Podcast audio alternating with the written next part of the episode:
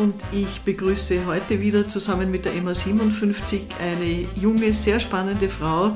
Mir gegenüber sitzt Nicole Osimk, 26 Jahre jung.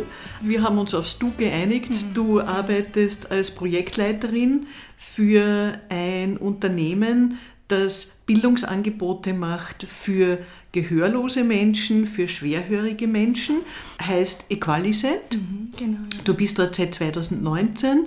Du bist ausgebildete Sozialarbeiterin und hast auch berufliche Erfahrungen in der Beratung von Frauen und langzeitarbeitslosen Erwachsenen.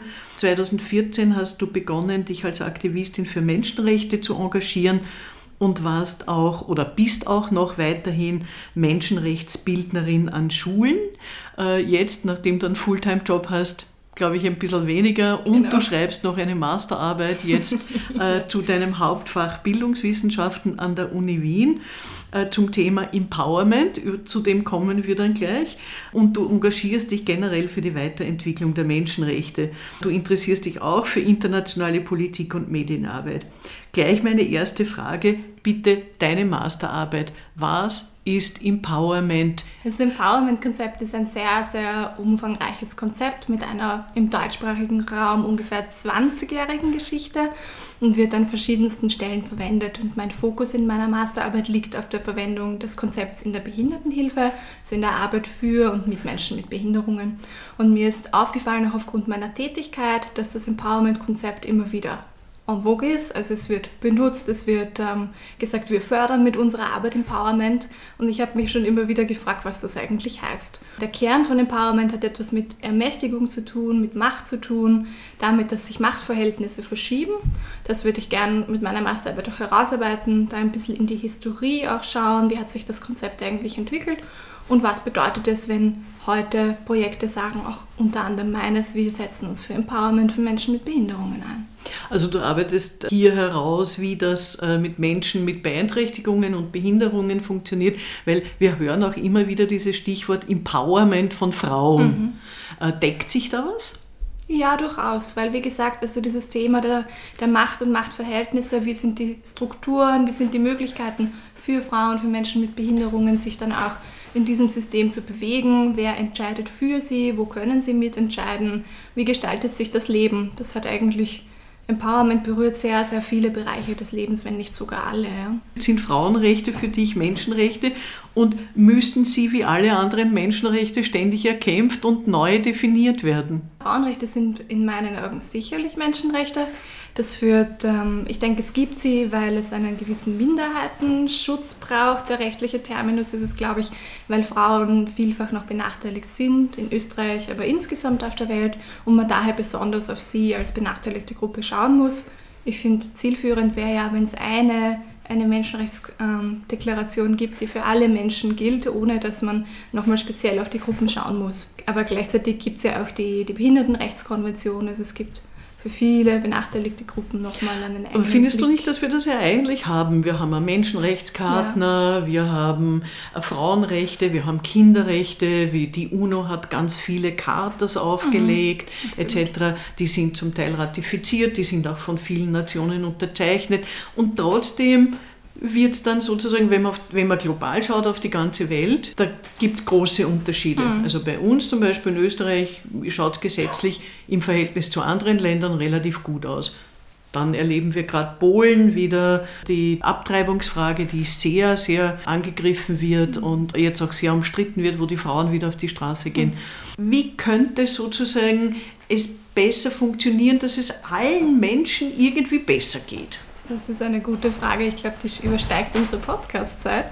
Ich glaube einfach, dass die Menschenrechte eine Basis sind, dass sich aber jeder schon noch einmal auch fragen muss, was bedeutet das für mich in meiner jeweiligen Situation, in der ich bin? Wo kann ich mich für meine Menschenrechte einsetzen, aber auch für die von anderen? Wie gesagt, es ist viel schon erkämpft, aber für vieles muss man auch noch kämpfen, auch wenn das bitter ist, weil die Menschenrechte schon sehr lange existieren und es sehr theoretisch sehr, sehr, sehr schon umfangreich durchdacht ist. Dann kommen wir doch vom Großen wieder auf deinen Bereich. Mhm. Was fällt dir hier auf, wenn du auf die Frauen schaust? Also wenn ich die, an die Schulen denke und an die Arbeit dort mit jungen Mädchen, mit jungen erwachsenen Frauen, denke ich mir oft, es ist vielfach ein Nichtwissen auch darüber da, was sind meine Rechte, was sind meine Möglichkeiten auch aufgrund der Rechte, die ich habe. Es ist sehr viel, sehr oft so ein starkes Rollendenken da, also die Möglichkeiten habe ich und die auf keinen Fall. Und das setzt sich eigentlich fort. Also ich glaube, dass die Bildungsarbeit in den Schulen sehr früh ansetzt und sensibilisiert dafür, dass man mehr sein kann, als man vielleicht bisher gehört hat oder dass einem zugetraut worden ist. Jetzt sind wir wieder beim Stichwort Ermächtigung. Was,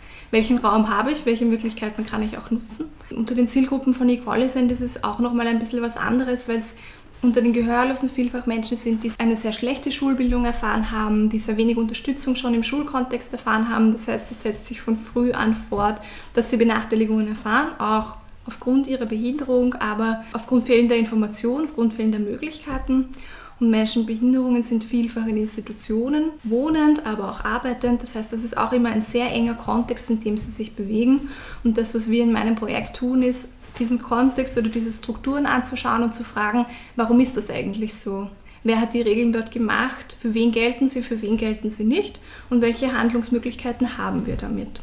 Was ist das Ziel? Unser Ziel jetzt in der ersten Projektzeit ist, mit allen Tagesstrukturen zu arbeiten, das heißt allen Institutionen, die Arbeitssettings für Menschen mit Behinderung schaffen. Ich sage absichtlich nicht Arbeitsplätze, kann man sich nicht so vorstellen, wie man hat einen Dienstvertrag, eine Sozialversicherung, das sind alles Dinge, die noch fehlen. Also es sind Arbeitsmöglichkeiten und wir gehen eben gemeinsam dieser Frage nach, wie können wir Platz schaffen in den Einrichtungen. Es sind so unterschiedliche Menschen dort, die Regeln sind für sehr viele Einrichtungen sehr gleich und das führt einfach vor Ort zu Problemen und auch zu Gewalt. Das heißt, unser Überthema ist eigentlich das Thema der institutionellen Gewalt. Sehr großes, oft gar nicht so gut vorstellbares. Deswegen habe ich versucht, das jetzt sozusagen auch über dieses Gewalt durch Regeln, wie es in leichter Sprache heißt, auch zu erklären. Ja. Was kann ich mir vorstellen unter institutionalisierter Gewalt? Institutionalisierte Gewalt zeigt sich in, in vielen Formen, in vielen Facetten. Es geht eigentlich darum, dass es Regeln und Strukturen gibt, die den Alltag bestimmen. Und das kann in der Tagesstruktur ist ein gutes Beispiel, dass ich ähm, aktuell nur eigentlich in Form einer Vollzeit, also ich muss den ganzen Tag dort sein, dort sein kann. Und wenn ich das nicht kann, dann geht sich das halt nicht aus. Ja? Dann gibt es Streit und Konflikte dazu. Ich habe auch nur eine gewisse Anzahl an Tagen, die ich dort fehlen darf. Sonst muss ich einen Beitrag zahlen, damit mein Platz nicht verloren geht. Also es ist sehr wenig Bewegungsmöglichkeit. Und institutionelle Gewalt oder die Institution steht für etwas, das sehr starr ist und sehr fest ist und sich eben nicht, auch mit der Zeit, nicht bewegt ja? oder sehr schwer nur bewegt, es ganz unterschiedliche Interessen da auch gibt. Das ist vielleicht ein guter Übergang zu einer Arbeit in Frauenhäusern mit Frauen, ja. mit, äh, mit dem Ziel selbstbestimmtes Leben etc. Wenn du diese beiden Bereiche vergleichst, wo gibt es hier Parallelen und wo gibt es Überschneidungen und was ist ganz anders? Ja, eine Parallele ist sicher, also ich habe in einer Gewaltschutzeinrichtung gearbeitet, könnte man auch sagen, es ist eine Institution, weil es sehr klare Regeln gibt, die in dem Fall aber die Frauen, Familien, Kinder schützen. Also es ist eine Schutzeinrichtung. Und es bietet natürlich auch Halt aus einer Gewaltsituation heraus. Man hat einen Ruheplatz, kann zu sich kommen, mal schauen, was brauche ich überhaupt und was will ich. Und genau diese Fragen, was brauche ich, was will ich in Zukunft, werden gemeinsam mit den Sozialarbeiterinnen vor Ort auch erarbeitet. Das heißt, man hat die Institution, in der man ankommt, Ruhe findet und Sicherheit, aber auch den Weg dann darüber hinaus in der Begleitung. Und das ist, finde ich, so ein bisschen für mich oft der Unterschied zu den Institutionen in der Behindertenhilfe, dass es, dass es sozusagen diesen Versorgungscharakter gibt im Wohnen, aber auch im Arbeiten. Es wird etwas angeboten, das wird ein bisschen angepasst, aber es geht nicht wirklich darüber hinaus, beziehungsweise die Menschen, die weitergehen können aus den Institutionen wieder heraus, das ist eine ganz geringe Zahl.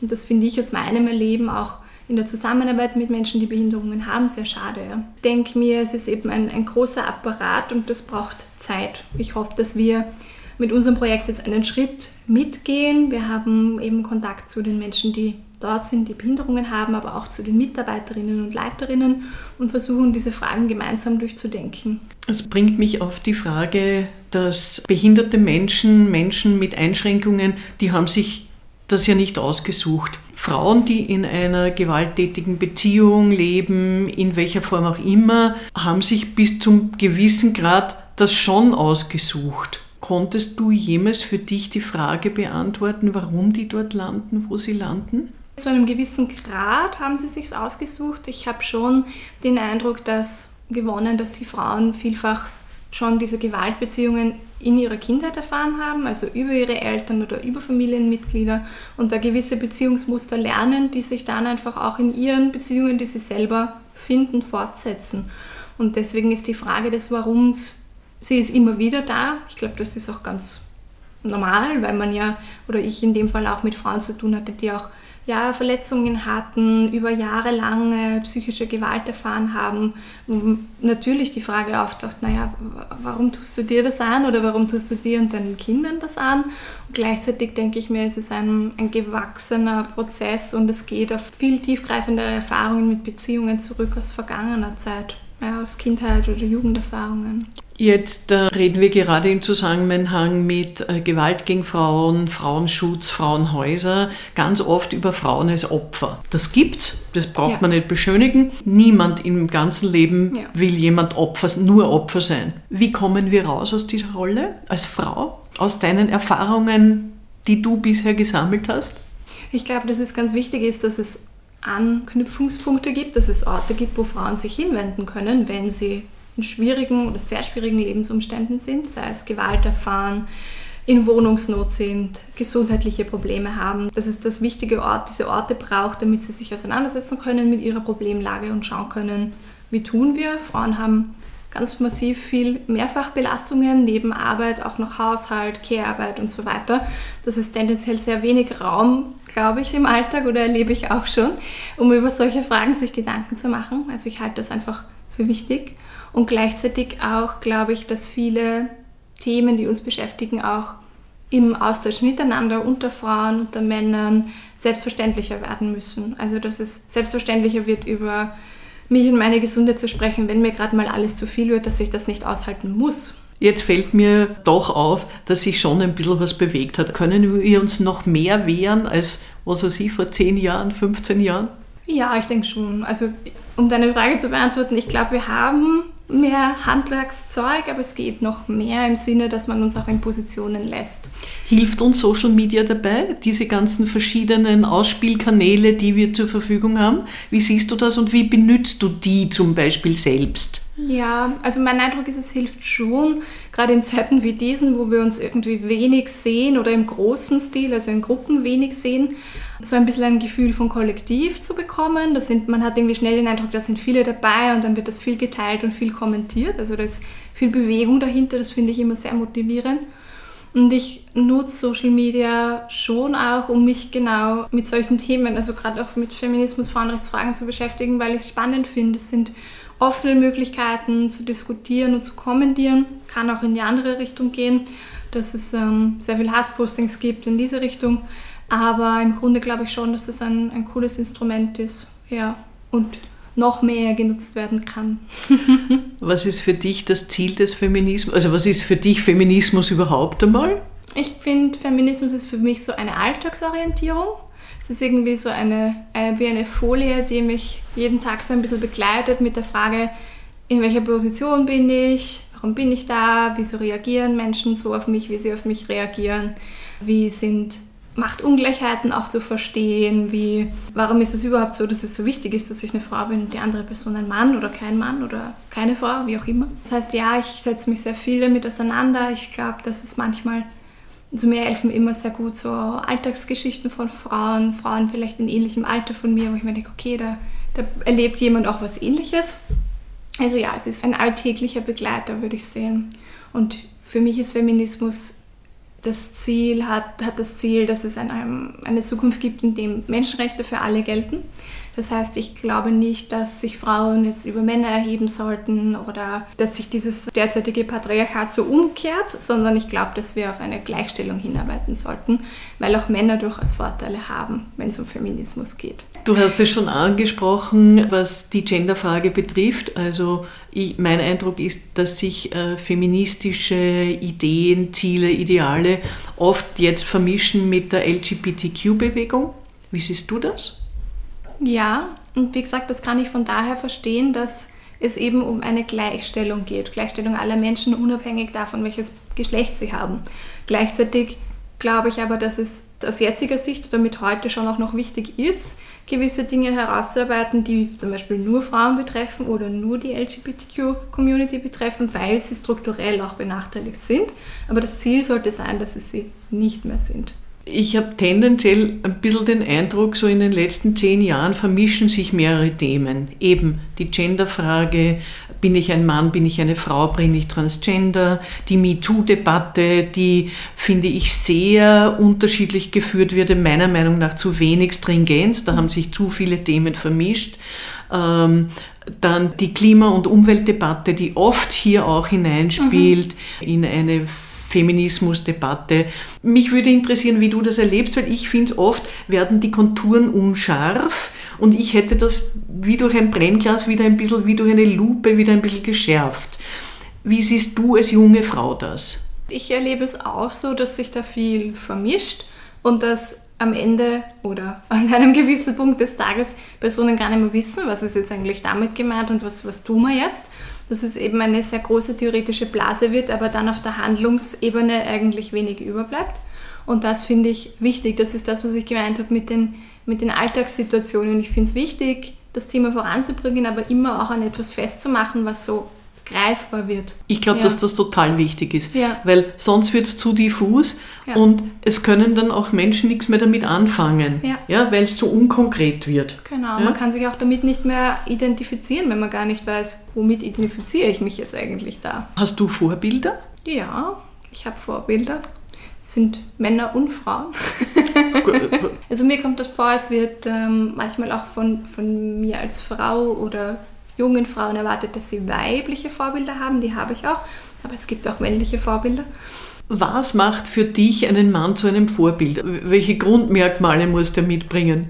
Ein offenes Denken, ein flach hierarchisches Denken und ein ähm, Denken ganz klar knapp im Sinne der Menschenrechte. Also eine gewisse Gleichheit in der Begegnung, unabhängig davon, ob ich jetzt ihm als Frau oder Mann gegenüber sitze und schon auch die Möglichkeit, vielleicht unangenehme Fragen zu stellen, die ja Männer nicht so gerne hören. Also sie sind vielfach in einem gewissen Männlichkeitsbild natürlich verknüpft, in besseren Positionen als ich und das interessiert mich. Wie kommen Sie dahin? Wie sehen Sie das auch kritisch? Wie ist denn das, wenn wir jetzt sagen, wir machen eine Frauenquote? Hört man ja dann oft in Diskussionen, Männer fühlen sich dann manche zumindest auch bedroht davor und sie könnten selber eine Position verlieren. Ein Mann als Vorbild ist für mich jemand, mit dem ich auch über solche Fragen diskutieren kann. Ich habe neulich eine Diskussionsrunde gehört und da hat die einzige Frau, die dort eingeladen war, war eine Medizinerin. Es ging um Corona mhm. und alle Männer haben durcheinander geredet und das hat sie genervt und sie hat gesagt, jetzt rede ich. Daraufhin haben alle Männer angefangen zu lachen. Was würdest du in so einer Situation machen?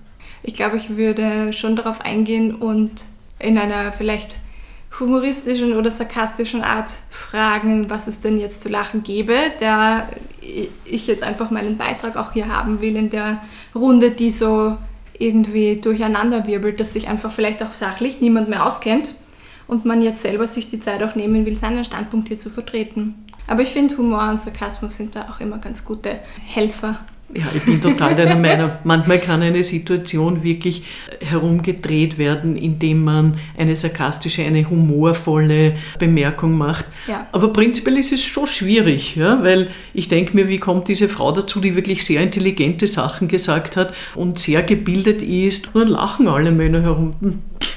Ich denke mir, da bräuchte es auch eine Reaktion des Moderators, der diese Gespräche Ja, aber der hat führt. die Männer bestärkt in ah, ihrer ja, Handlung. Ja, ja, ja, Oje, oje, oje. Was kannst du als Frau bewegen?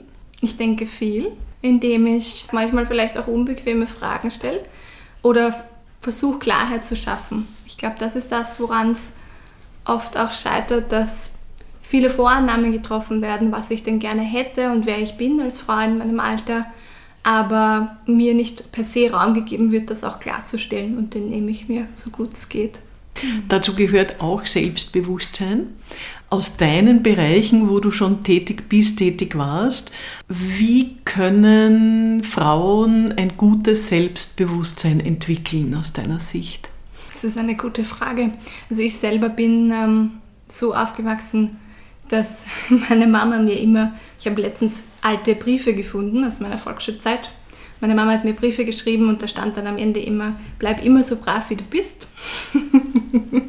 und das hat mich aus jetziger Sicht sehr amüsiert, aber auch hat mir zum Nachdenken gegeben, wie ich aufgewachsen bin, nämlich tendenziell eher als Mädchen, das im Hintergrund war, das vielleicht nicht immer gesagt hat, was es wollte, das auch nicht immer Fragen gestellt hat, sondern eher jemand war, der mitgegangen ist und mal geschaut hat und wenn es sich ergeben hat, dann ja.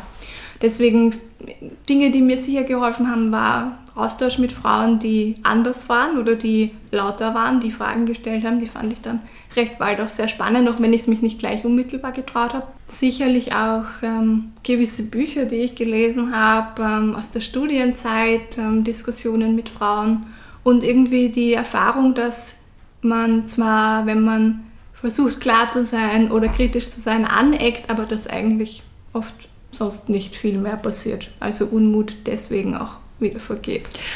Was beflügelt dich und wer oder was behindert dich? Beflügeln finde ich immer gute Gespräche. Also tatsächlich den Austausch mit Menschen, die, die ähnliche Dinge beschäftigen, also auch wieder da Freundinnen und Freunde, mit denen ich genau zu solchen Fragen, wie wir uns heute beschäftigen, auch mich austauschen kann und dann feststelle, okay, wir sind am gleichen dran oder ah, den Aspekt habe ich noch gar nicht betrachtet, aber auch ähm, Frauen, die öffentlich oder im, im größeren Stil sehr klar und sehr kritisch sind, auch humoristisch sind, wie Caroline Kebekus zum Beispiel. Ich finde sie eine großartige Frau, die immer sehr auf der Spitze ähm, sich bewegt, aber damit einfach auch deutlich macht, was es braucht oder was es nicht braucht. Und behindernd, vielfach glaube ich auch immer noch mit mich selbst tatsächlich, weil ich ähm, zwar im Prinzip dieses Motto habe, äh, mir Möglichkeiten zu schaffen, Räume zu schaffen, Dinge auszuprobieren, gleichzeitig aber schon auch noch viel im Zweifel bin. Ist das der richtige Weg? Traue ich mich da zu viel oder nicht? Wohin soll ich überhaupt gehen? Und da merke ich manchmal, hätte ich gern jemanden, der mich da auch ein bisschen durchbegleitet im Sinn so eines Mentorings. Da habe ich mich mal unlängst auf die Suche begeben. Frau unter 30 Führungskraft sucht Mentorin. habe ich niemanden gefunden. Manchmal fühlt sich das ein bisschen alleine an. Was ist ein großer Traum von dir? Ich glaube, ein großer Traum wäre, mich irgendwann selbstständig zu machen und die Dinge, die ich gut kann, da zu vereinen mit Menschen, die mit mir gerne und gut zusammenarbeiten. Und ähm, ich glaube, dass dieses Bild, was das sein kann, diese Selbstständigkeit, das fügt sich so jeden Tag ein Stück mehr dazu. So jetzt im Moment arbeite ich zum Beispiel in einem Team, wo auch Menschen mit Behinderungen mit mir arbeiten, meine Arbeitskolleginnen sind und das finde ich urgroßartig. Es bereichert den Arbeitsalltag, es verändert ihn auch sehr, es entschleunigt ihn oder beschleunigt ihn. Aber ich finde die, die Vielfalt darin einfach extrem spannend. Und was wünschst du dir für junge Frauen wie dich generell fürs dritte Jahrtausend? ich wünsche mir, dass wir über manche Themen nicht mehr sprechen müssen. Stichwort Pinky Gloves. Dass wir uns lernen, noch mehr anzunehmen, so wie wir sind. Dass wir uns nicht ständig vergleichen, vor allem in unserem körperlichen Aussehen und den Dingen, die wir vielleicht besitzen. Ich finde, Feminismus muss auch so weit gehen, zu sagen, okay, wenn ich gewisse Produkte habe, das ist vielleicht auch wieder eine Überschneidung, aber das benachteiligt andere Menschen, dass ich mir jede Woche ein Shirt vom H&M kaufe. Ja, dahinter stehen Näherinnen, die ausgebeutet werden. Will ich das eigentlich für diese Frauen? Nein, will ich nicht. Also sehr viel hinterfragen eigentlich. Ne? Ja. Ne? Und dann eine Antwort darauf geben für sich selbst. Für sich selbst, genau. Und aber auch die Geduld haben, dass, glaube ich, manche Fragen Zeit brauchen, um eine Antwort zu finden. Also ich finde das total wichtig und auch legitim, dass junge Frauen sich Fragen stellen, sich in Austauschforen treffen, egal ob jetzt persönlich oder im Internet, und sich austauschen und mutig sind, darüber zu reden. Das wünsche ich mir. Ja. Willst du mal Kinder, eine Familie? Und wie stellst du dir das vor, dass du das alles gut für dich befriedigend unter einen Hut kriegst?